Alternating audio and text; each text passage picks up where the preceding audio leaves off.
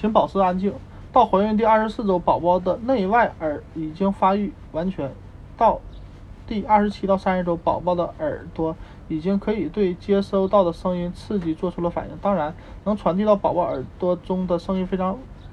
微弱，因为声音信号要穿透你的身体、羊水等物理屏障，在宝宝那里充满液体的小房间里，他的鼓膜、耳耳中耳朵能不能在空气中一样正常工作？所以听起来非常大的声音对于宝宝来说并不明显。噪音是目前已知的最常见的职业危害之一，经常暴露于噪音下的成人非常容易出现听力损失。所以在所以在孕期还是应该避免接触过多噪音。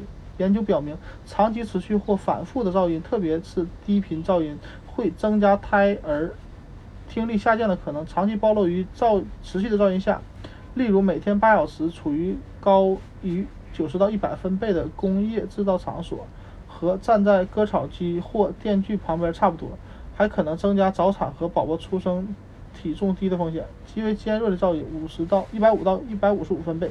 想象一下。站在喷气式飞机引擎旁边的感觉会给宝宝带来类似问题。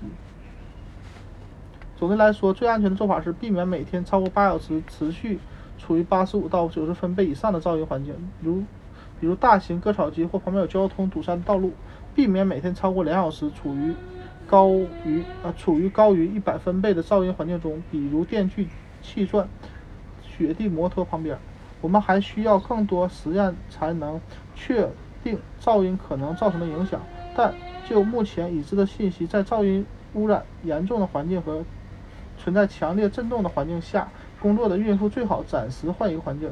这些可能有危险的环境包括音乐声很大的酒吧、俱乐部、地铁，需要带上听力保护设备才能进入的工厂。你不可能帮肚子里的宝宝也带上保护设备等。同时要尽量避免在日常生活中长时间处于高分贝的噪音环境中。在大剧院听音乐会时，尽量靠后座，坐在露天座位上更好。调小或关掉车载音响。